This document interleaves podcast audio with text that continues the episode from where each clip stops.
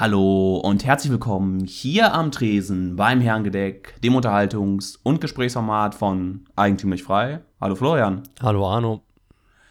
Florian, die 99. Ja.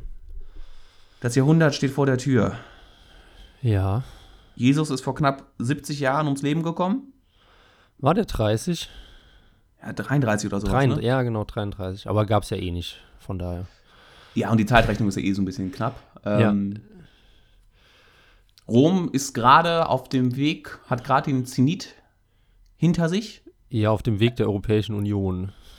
Genau, äh, sowas hat vielleicht noch nicht ganz mitbekommen, dass es, dass es bergab geht. Ja. Außer natürlich die Feinfühligen. Und wir haben unsere 99. Herrengedeck-Sendung. Wir haben ja mal angefangen als kleiner Pöbel-Radioformat, als kleines Pöbel-Radioformat. Ich möchte da gerne jetzt den ganzen Weg zurückgehen zu Jesus Geburt und mich mal wieder über eine, ähm, ja, solche ist vielleicht zu hart, aber für eine unschöne Entwicklung in der Deo-Industrie machen, und zwar Sprühdeos. Bist du kein Sprühdeo-Freund? Boah, ich hasse Leute, die Sprühdeos benutzen. Also wirklich, mich, mir kommt da wieder die Jugendherberge oder die Bundeswehrzeit in den Kopf, wo dann fünf Herren oder Jungs allesamt fünf Minuten Deodusche betreiben, die in diesem Zimmer es stinkt. Ja. Und dann auf der Straße den Leuten dann noch äh, Stunden später anmerkst, was für eine Axt billig äh, Deo sie da benutzen. Chocolate. Zitat. Irgendwie sowas. Also Sprühdeos ist für mich eine Asozialität dem, dem Gegenüber. Ich bin ein Sprühdeo-Nutzer. Ah, Ha. nein, ich dachte, du machst dein Deo noch selber. Nee. Ähm, ich bin Sprühdeo-Nutzer. Allerdings, wenn ich jetzt darüber nachdenke, habe ich eigentlich tatsächlich gar keinen Grund. Weil, also ich habe auch mal diese Rolldinger benutzt und habe jetzt nicht wirklich einen Nachteil dadurch vernommen oder gemerkt oder auch keinen Vorteil. Ähm, von daher, vielleicht wechsle ich jetzt mal, wenn deine Hasstirade noch ein bisschen weitergeht. Aber ja, ich erinnere mich an die Sportumkleide, fünfte, sechste Klasse. Und ähm, wir hatten einen, man, man geht ja irgendwie in der fünften Klasse auch sehr selten duschen, ne? Bevor man irgendwie da in die Pubertät eintritt. Manche sagen, ähm, das geht auch darüber hinaus. und ähm, wir hatten einen sehr alten Sportlehrer, einen Knochen. Also ich glaube, der, der kann schon fast nicht mehr leben jetzt. Und ähm, der kam halt dann runter und ähm, wir waren uns halt so, jeder war sich irgendwie am Deodorieren, weil irgendwann hat das dann angefangen mit diesen verrückten, ja, Geschmacksrichtungen, hätte ich schon fast gesagt, Geruchsrichtungen. Und wie du gesagt hast, es stinkt abartig und er kommt rein, reißt die Tür auf, guckt uns an, Totenstille und ruft, hier stinkt's ja wie im serbischen Kinderpuff und macht die Tür zu und geht wieder raus. und äh, seitdem weiß ich, dass es in Serbien Kinderpuffs gibt oder zumindest vermute ich aber es ist mir so hängen geblieben und ja, die Deo-Schlachten haben dann noch irgendwie ein paar Jahre angedauert und dann wurde es dann auch zivilisierter. Ja, wir hatten ja mal bei unserer Sendung angefangen, vom Kleinen aufs Große zu kommen, vom Ja. Stöckchen ähm, aufs Holz. Nee, vom Holz, Holz aufs, vom Holz aufs Stöckchen, so rum heißt es, aber wir tun es andersrum. Und das Gleiche gibt es ja dann auch bei Damen, mehr oder weniger mit Parfum, was ja auch dann unangenehm ist, wenn dann da eine überparfümierte Dame 30 Meter vor dir an der frischen Luft läuft und du immer noch riechst im Nachgang. Ja, Da werden bestimmt auch Aerosolforscher eine Meinung zu haben. Vielleicht auch dann in dem Sinne interessant, sich das mal zu überlegen. Und das ist ja auch so ein bisschen wieder, wenn du mal so, das ist so eine, so eine Grenzerscheinung, ab wann du sagst, die Freiheit des einen endet dort, wo die Freiheit des anderen beginnt. Und Hm. inwieweit da so etwas wie, ja, ein übermäßiger Geruchssinn, äh, Geruchsbelästigung, ob das jetzt durch Nicht-Duschen ist oder durch übermäßiges Deo benutzen. Das ist so, ich glaube, wenn du da, wenn wir jetzt zwei, drei Bier trinken würden, können wir darüber elendig lange philosophieren und irgendwelche äh, libertären Grundideen daran sehr, ähm, sehr schön festmachen. und libertäre Grundideen wahrscheinlich über den Haufen werfen. Wahrscheinlich das auch, nach zwei weiteren Bier. Ja. Ähm, ich sehe das kritisch, aber ich kann da mitgehen, weil ich mich da auch oft dran störe an so Leuten. Ähm, Gerade an der übermäßigen Parfümfraktion. Ähm, aber wenn man das jetzt so betrachtet, muss ich auch dazu sagen, dass ich mich von großflächiger Werbung belästigter fühle als von dem Geruch eines Menschen, der vor mir geht. Und dann sind wir ganz schnell in gefährlichen, nicht libertären Bereichen. Ja, genau, das ist, glaube ich, auch in dem Bereich dann, dann überhaupt nicht, wenn du mit Eigentumsrechten, wenn du mal auf dieser äh, Schiene argumentierst, auch schwer dann zu sagen, weil wem gehört dann das Eigentum?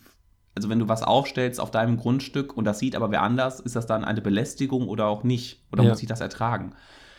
Und wem, wem gehört sozusagen die Luft zwischen, zwischen Werbeplakat äh, oder äh, parfümierter Person und mir? Mhm.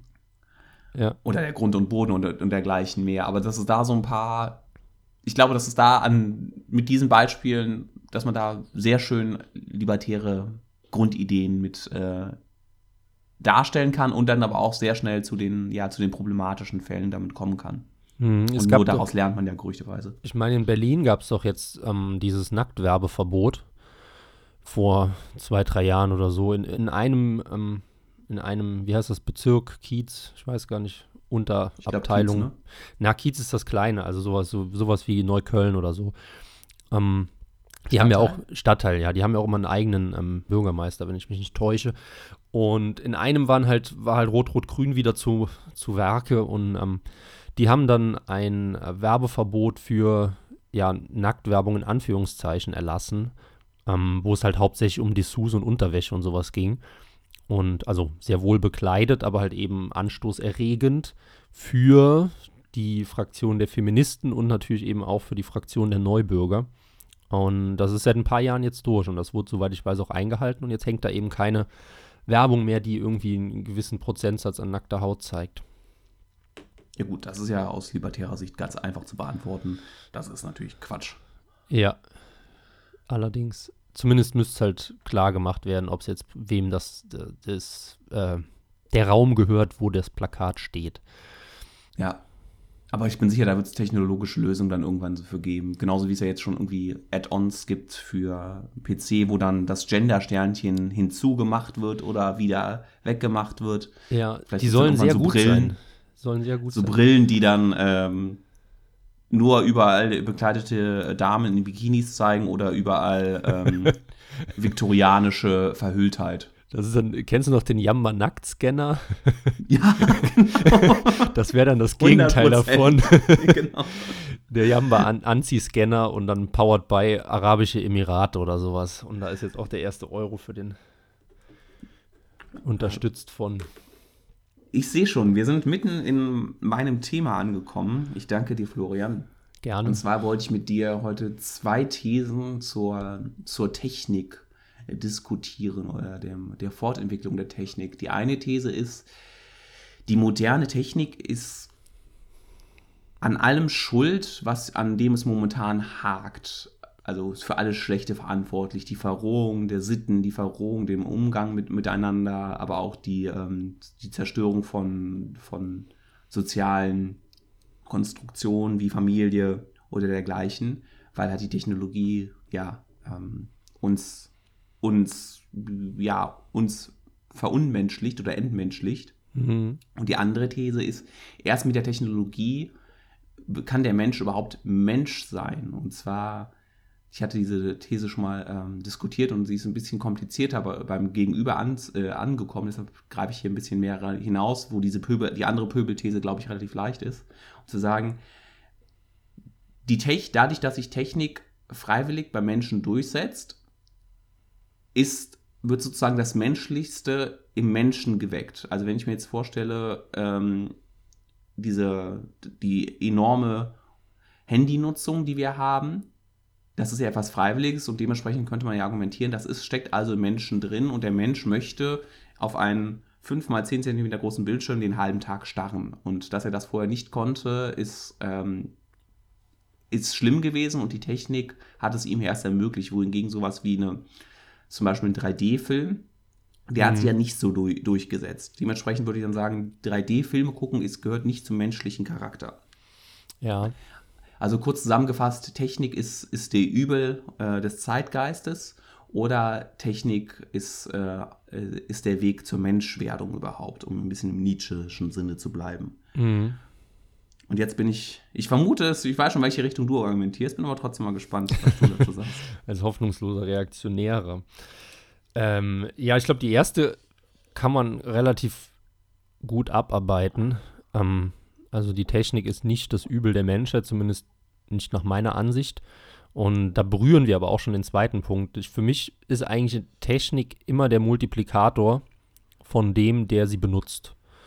Das heißt, wenn mhm. du ein wissbegieriger, intelligenter ähm, Mensch bist, der sich gerne weiterbildet, dann ist ihm aufgrund der modernen Technik möglich, das im zigfachen Umfang zu machen, als es früher war. Ähm, wenn du aber ein ähm, RTL 2 konsumierender Nachmittagsalkoholiker bist, dann ist durch die moderne Technik genau das Gegenteil möglich. Also du kannst dich viel weiter verblöden und, und gehen lassen und dich abkapseln. Von daher ist es einfach eine Bedienungssache und es ist eben ein Multiplikator, ein, wie sagen wir, eine Potenz von dem menschlichen Verhalten. Und dadurch wird man auch eher darauf aufmerksam, glaube ich, beziehungsweise daher kommt auch die Kritik an der Technik, weil irgendwie, wenn in den, in den 30er Jahren oder in den 20er Jahren, machen wir es politisch unverfänglich, in den 20er Jahren, ähm, ein absoluter Volltrottel am Le sein Leben am Fristen war, dann ist das niemandem aufgefallen, weil der halt einfach ein Volltrottel war, man kannte ihn eben im Dorf und dann war gut. Und heutzutage wird über so Personen A natürlich extrem offensiv berichtet, sei es jetzt irgendwie dieses Nachmitt Nachmittagsfernsehformat und so weiter. Und B, der Typ kann einfach noch deutlich dümmer werden, dadurch, dass er sich halt, ja, die zehnfache Dosis an Blödsinn reinpfeifen kann. Mhm. Ähm, von daher ganz klar diese Multiplikatoren-These und eben auch bei den, den klugen Leuten, die die Technik zu nutzen wissen. Ja, man würde jetzt sagen, die soziale Schere äh, geht damit weiter auseinander, je, je mehr Technologie äh, und Technologie äh, genau, Einsatz ja. und Beherrschung dabei ist. Aber das wäre dann sozusagen in die zweite Richtung zu gehen, ohne jetzt da irgendwie sozusagen zu wollen, dass der Intelligentere der bessere Mensch ist und der RTL 2-Konsument der schlechtere. Das ist ja wieder eine, mhm. eine sehr individuelle Wertung.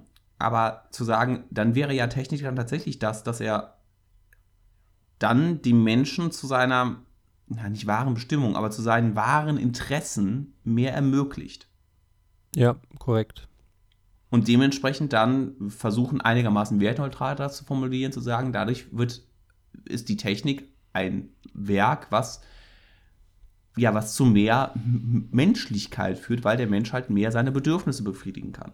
Ja, und weil er sie halt frei befriedigen kann, also sich gewissermaßen frei entscheiden. Zu dem frei können wir gleich noch, denke ich, im separaten Punkt, da bin ich auch nicht so ganz mit einverstanden. Aber gewissermaßen kann er eben selbst festlegen, in, in welche Richtung er sich entwickelt. Und deswegen geht auch tatsächlich diese soziale Schere, wie du es genannt hast, da deutlich auseinander. Ähm, das heißt, gewissermaßen kann man es auch im Gegensatz zum Beispiel, ja, sagen wir es, nennen wir es mal staatliche Regularien sehen, weil wir haben ja jetzt aktuell den Fall, dass die Schule nicht so richtig funktioniert wegen ähm, der Virusgeschichte. Und ähm, ich weiß von sehr vielen Lehrern, dass halt die schwachen Schüler komplett den Anschluss verlieren und die Starken kein Problem haben, mit der neuen Situation klarzukommen.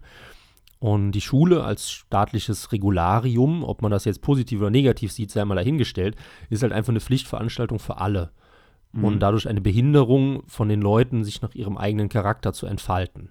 Vollkommen wertfrei. Ähm, ja. Und da hat man eben genau dieses Gegenteil dazu, dass da ja verhindert wird, dass die soziale Schere, auch die intellektuelle Schere auseinandergeht.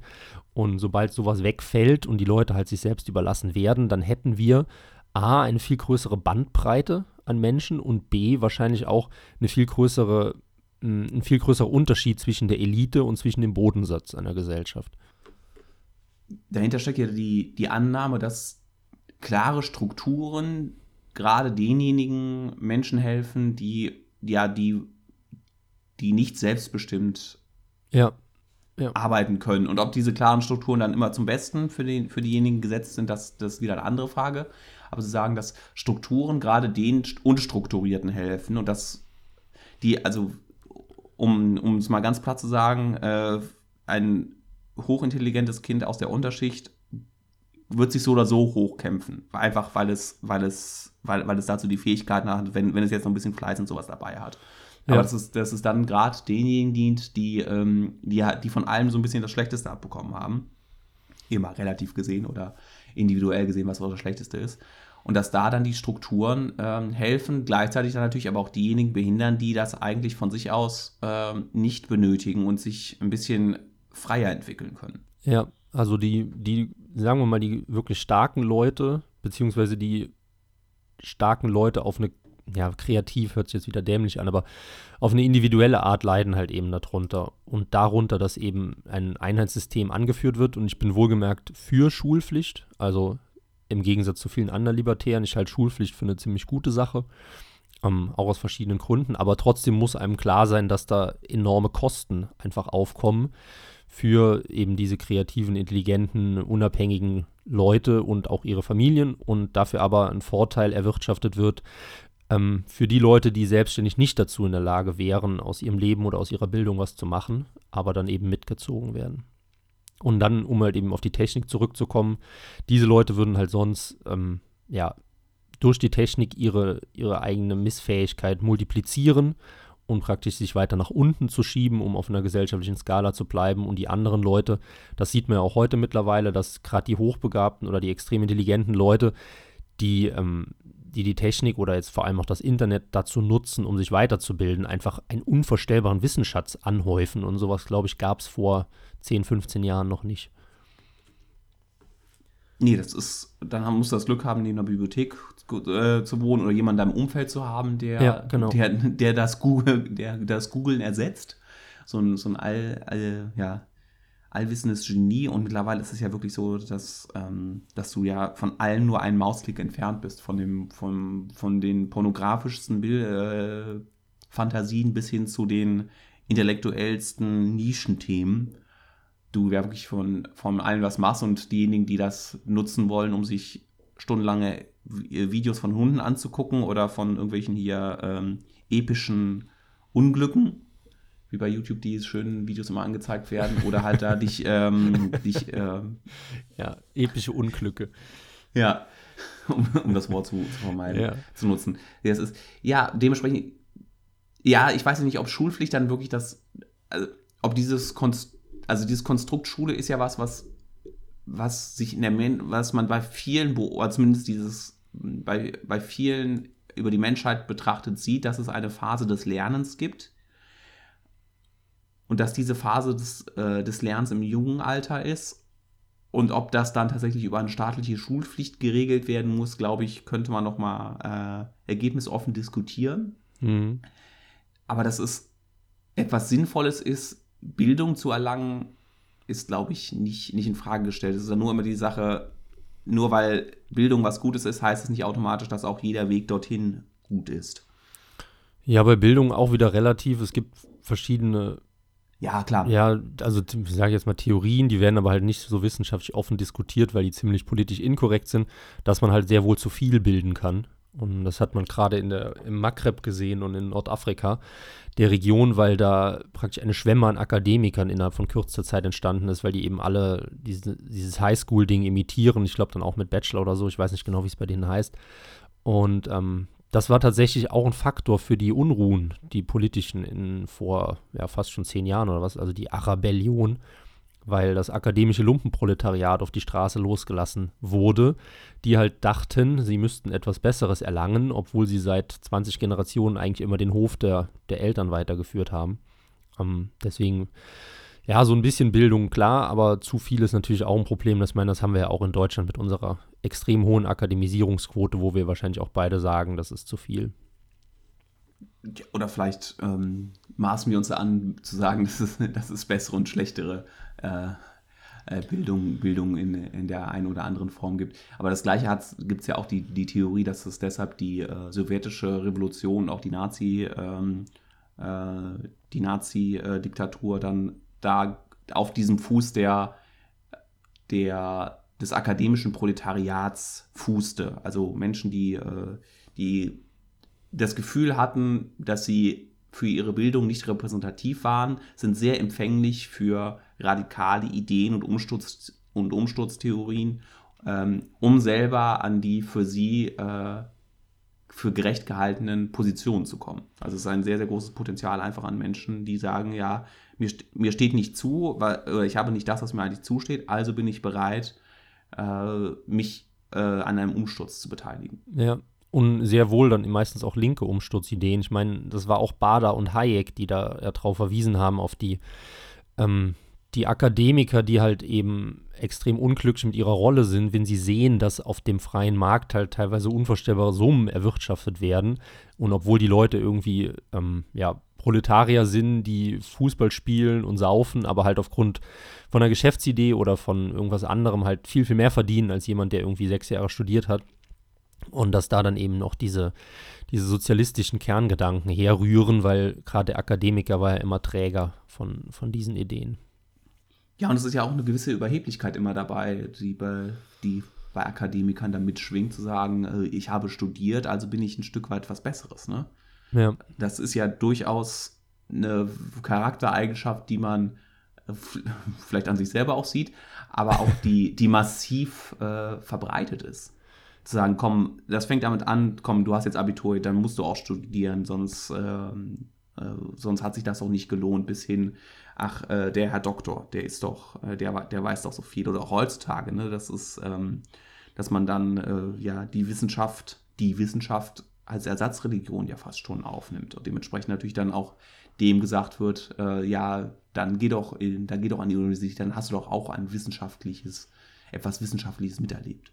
Ja, ähm, ich, ich, mir fällt das Beispiel leider nicht mehr ein. Ich bin da irgendwann mal drüber gestolpert, über so eine kleine Geschichte. Ähm, es müsste wahrscheinlich auch Roland Bader gewesen sein. Da ging es um die, ähm, die Transformationszeit, ich glaube in Viet Vietnam oder Thailand, ich weiß es gar nicht, die halt auch sozialistisch waren und ähm, dann ja auch irgendwie im Laufe der 90er diese Liberalisierungsschiene gefahren sind. Und mhm. das hat sich halt so nach und nach angedeutet an den Preisen und Löhnen. Und ähm, da wurde halt eben beschrieben, dass ein Straßenhändler mit seinem Tuk-Tuk-Gefährt, da mit so einem Karren, halt einfach den vielfachen Lohn eines Doktors oder Staatsangestellten verdient hat in dieser Transformationszeit, weil halt danach nachgefragt wurde.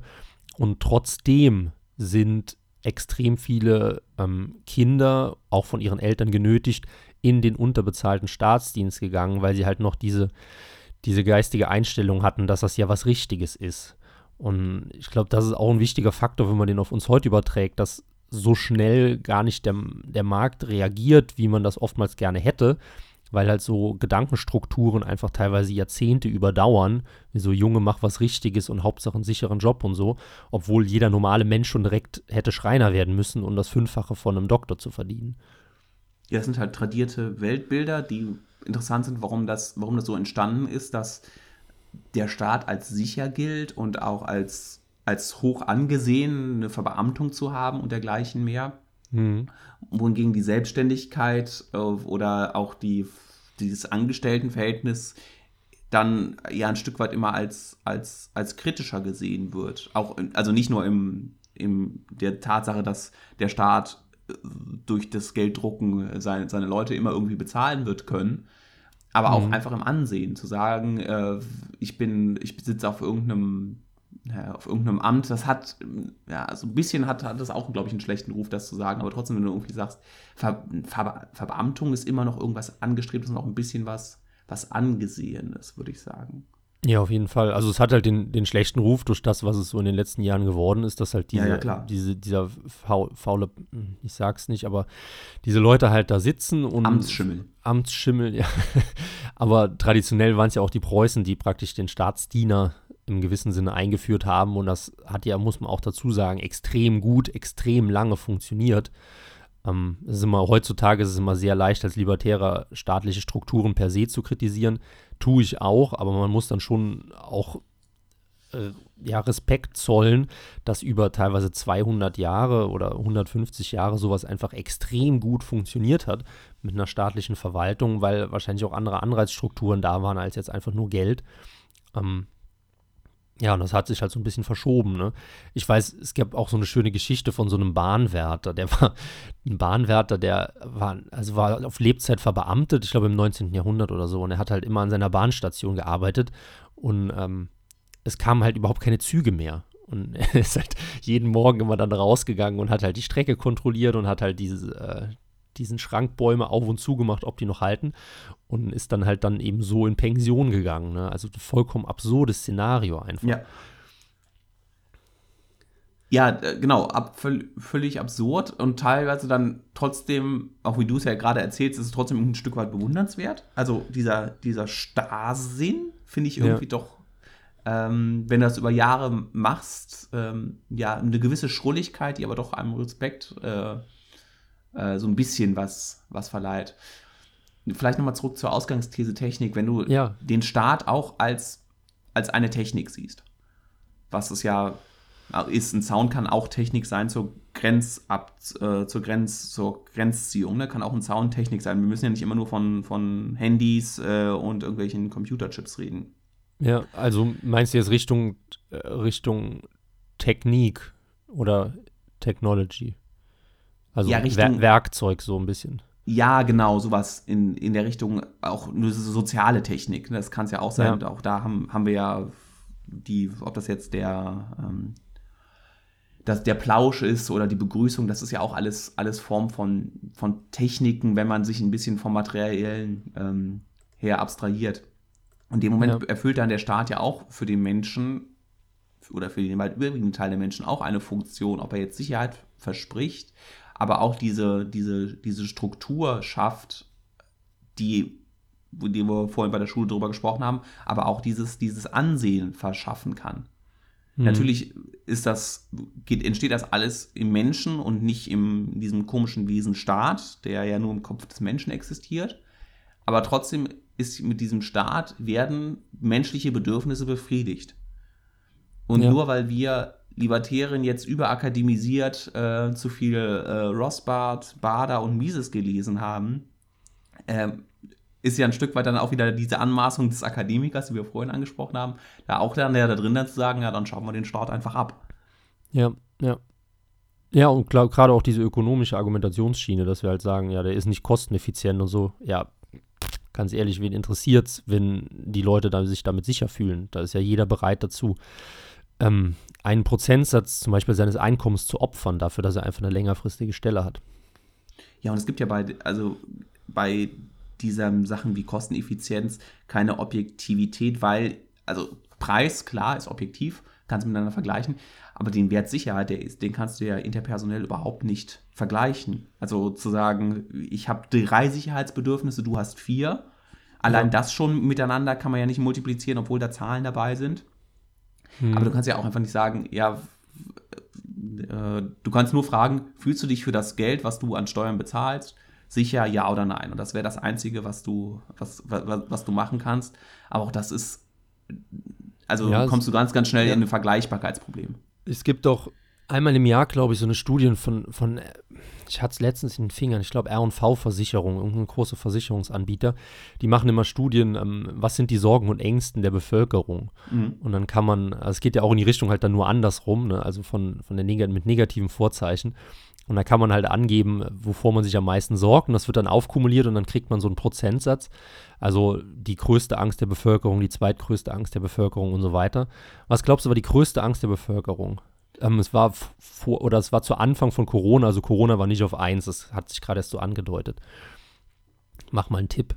Äh, ist es der Klimawandel oder ist es der, der Arbeitsverlust? Ähm, nee, beides im Mittelfeld nur gewesen. Also Klimawandel wurde auch genannt und eben auch, also Angst vor sozialem Abstieg oder so. Also ja. das ist ja dann auch Arbeitsverlust. Das war aber, glaube ich, Platz 4, 5, 6 oder irgendwie sowas. Nee, auf ähm, Platz 1 war ähm, Gefahren durch die Politik von Donald Trump. Ja. auch nicht schlecht. Auch den ne? haben wir hier im Jahrengedeck überlebt. Ja, ja. Es war knapp, aber wir haben überlebt. Und ich glaube, es haben noch nie so viele Menschen weltweit einen US-amerikanischen Präsidenten überlebt wie unter Donald Trump. Aber es ist halt eben interessant, wie, wie du ja gesagt hast, diese subjektive ähm, Geschichte von Sorgen, Sicherheit und Nöten extrem schwierig, einfach damit zu arbeiten.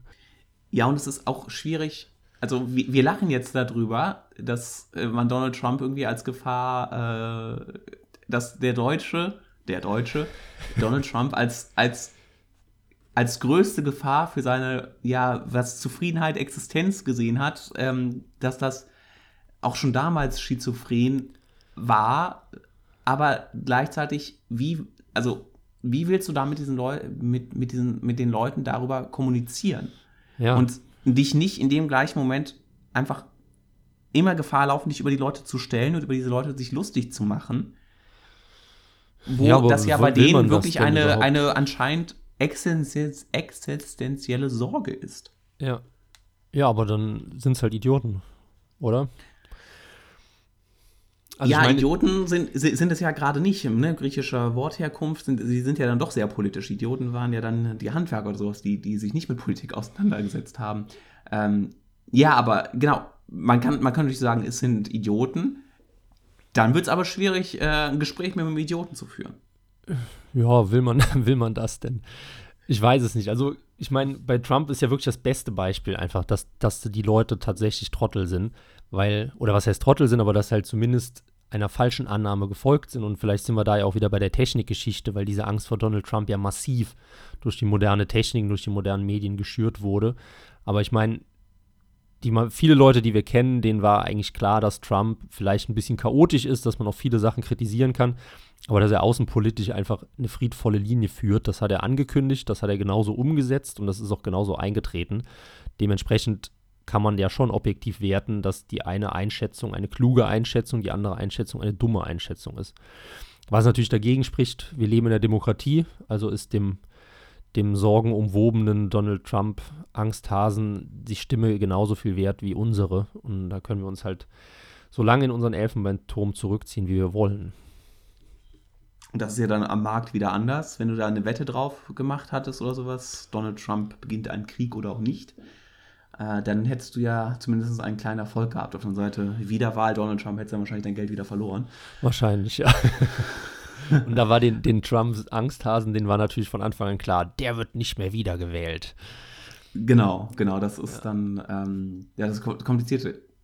Also, ich dachte jetzt tatsächlich, dass du bei der Technik dann eher zu der, zu der Pöbelfraktion gehörst und sagst, dass da ganz, ganz viel, ähm, äh, die Technik ganz, ganz viel am, am Niedergang des, äh, des Zweiten Römischen Reiches schuld ist. Ja, Aber das kriegen wir, so kriegen wir auch gut alleine hin, glaube ich, ohne die Technik. Und ich meine, wenn man sich gerade in der Geschichte der BRD mal ein bisschen umschaut, ähm, die Verfallsprozesse, die gerade gesellschaftlich oder gesellschaftspolitisch stattgefunden oder begonnen haben, die waren ja häufig sogar lange vor den, der modernen Technik. Also wenn man sich beispielsweise solche Sachen anschaut, Achtung, subjektive Einschätzung, ähm, die 68er haben immer gesagt, wer zweimal mit derselben pennt, gehört, gehört schon zum Establishment. Das ist so ein Satz, der mir immer hängen geblieben ist, was eine, eine, eine geisteskranke, familien- und kulturzerstörende Aussage. Und ich glaube, 68 wurde das nicht durch die, die Technik oder die moderne Technik befördert, befördert sondern durch, durch ganz andere Gründe. Ja, aber diese Promiskuität, das ist ja was, wir hatten uns ja mal auch über hier, ähm, äh, nicht Dostoevsky, der äh, Schawarewitsch, äh, der Ja. Sozialismus in der Menschheitsgeschichte, oder wie heißt das Buch? Todestrieb, das Äh, To- der genau. Todestrieb, ja. Und der hat sich ja auch mit Utopien beschäftigt. Das ist ja was, was es seit, seit Anbeginn der, der Zeit gibt. Also selbst im Platon war es ja schon so, dass die freie Liebe etwas ist, was irgendwie äh, im, eine Sehnsucht ähm, des Menschen, Schrägstrich Mannes ist.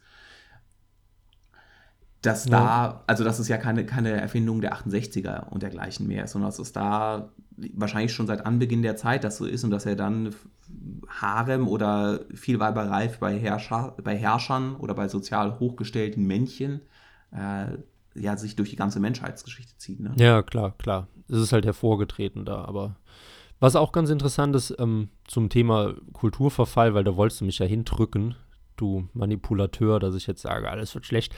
Ähm, durch die Technik natürlich.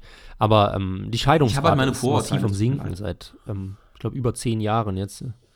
Ja, verständlich, wenn man seit 99 Folgen mit mir eine Sendung macht. Aber beispielsweise die Scheidungsrate geht massiv runter. Ähm, die war, glaube ich, in den späten 90ern, Anfang 2000 auf dem Höhepunkt und ist jetzt deutlich gefallen, wieder, ich glaube, 15 Prozentpunkte oder so. Die war mal bei über 50 Prozent, ist jetzt noch, glaube ich, bei Mitte 30 oder so. Aber bitte nachschauen, ich bin mir nicht ganz sicher mit den Zahlen. Ähm, und das würde ja auch genau diesem Kulturverfalls, dieser Kulturverfallsthese entgegenstehen, dass die Technik da jetzt irgendwas mit zu tun hat. Weil ich meine, wir waren, die, der technische Fortschritt, in dem Sinne, wie wir ihn verstehen, ist ja linear oder sogar exponentiell wachsend. Also immer mehr Möglichkeiten, immer mehr technische Kommunikation, immer mehr äh, ja, Werkzeuge. Und trotzdem werden die Leute auf einmal wieder ja, konservativer, wenn man das so messen will. Also eigentlich ein merkwürdiger Effekt, den, glaube ich, viele nicht so vermutet haben. Ja, und spricht ja auch, also eine Linearität in, in einem, ich glaube, in meinem menschlichen Wesen zu finden, dafür, dafür ist der Mensch dann auch zu komplex, um dann zu sagen, äh, oder auch eine Gesellschaft zu komplex zu sagen, dass sie jetzt komplett immer in eine Richtung strömt. Ja. Sondern dass es da auch teilweise dann Entwicklungen gibt, die sich eigentlich im rationalen, überakademisierten Geist widersprechen, aber trotzdem die Gesellschaft es wunderbar hinbekommt, diese zwei Entwicklungen miteinander zu vereinen und am Ende ähm, dann die eine Entwicklung kurz überhand und dann durch die andere wieder abgewechselt wird. Ja. Was, was würdest du vermuten, warum die Scheidungsrate runtergeht? Also es, es gibt, glaube ich, noch keine anständige Arbeit oder Forschung dazu, warum das so sein könnte. Also ich habe eine Theorie, vielleicht hast du auch eine. Meine spontane wäre zu sagen, es heiraten, also es heiraten einfach weniger Menschen. Es ist sozial, man kann mittlerweile auch äh, Kinder haben, ohne verheiratet zu sein und dementsprechend heiraten nur noch die Personen, die wirklich heiraten wollen und das halt einfach eine andere äh, Selektion vorher passiert. Mhm. Die, die, Trennungsrate bleibt, bleibt gleich über, über die Zeit, aber die Scheidungsrate nimmt ab, weil halt einfach weniger Leute äh, heiraten und das heiraten nur noch die, die tendenziell vielleicht eher konservativ sind oder eine höhere Bindung zu, zu ihrem Partner haben. Ja, ist auch plausibel. Müsste man ja sogar rausfinden können, wenn man die Zahl der totalen Eheschließungen ähm, auf die Bevölkerung umrechnet. Ja, man muss halt einfach die Trennungsfrage stellen. Wie, wie viel Trennungen haben sie irgendwie sowas durchgemacht, um ja. dann mit der, mit der Länge der Beziehung da zu machen? Und ich glaube, da ist es sogar so, dass wir immer mehr Beziehungen sehen und dementsprechend müssen auch immer mehr Trennungen dabei sein. Ich habe eine andere Hauptthese, also deine ja. wird auch, auch mit reinspielen. Ich glaube tatsächlich, dass die Gesellschaft seit diesem Höhepunkt unsicherer geworden ist, gerade bezüglich finanzieller Absicherung. Und ähm, dementsprechend sich viele Leute einfach so platt es sich anhört, keine Trennung mehr leisten können. Wohingegen irgendwie in den 90ern hast du dich halt scheiden lassen und trotzdem, was weiß ich, einen guten Job gehabt oder ein ordentliches Arbeitslosengeld. Und das ist, glaube ich, nicht mehr so. Also die Leute machen sich schon irgendwie Sorgen um ihre wirtschaftliche Existenz und da ist halt äh, das Solo- oder Selbstständigen-Dasein mit einer der teuersten Geschichten, wenn man es so ökonomisch benennt. Gerüchteweise sind wir da Weltmeister drin. Wahrscheinlich, ja. In der Besteuerung des, des Alleinlebenden. Ja, ja. ja. Ist doch schön, wenn man irgendwo noch Weltmeister ist. Ja, wir sind in ganz vielen Sachen Weltmeister. Weltmeister in Immigration, Weltmeister im Klimaschutz. Nee, das ja, ja noch nicht. Noch nicht? Nee. Ansonsten hätte das Bundesverfassungsgericht ja nicht sagen müssen. Aber es wird schon wieder hier viel zu tagespolitisch. Ja, das stimmt. Ja, Dann nee, ist doch sagen, schön, wenn, äh, ja. wenn hier äh, Weltmeister ist. Äh, ich wollte irgendwas ja. Witziges sagen, aber okay. es ist einfach nichts gekommen. Ist nichts gekommen. Aber es ist auch ich sehr deutsch, einfach nicht witzig zu sein. Das stimmt auch. Wobei da gibt es ja auch massive Theorien darüber, warum die Deutschen so unlustig sind. Aber können wir vielleicht mal in einer anderen Folge behandeln. Ja. Aber ich würde sagen, wir verabschieden uns jetzt mit dem Herrengedeck, Folge 99. Ähm, einer kleinen Überlänge. Ich hoffe, den Leuten hat es gefallen und wir hören uns dann in zwei Wochen wieder. Tschüss.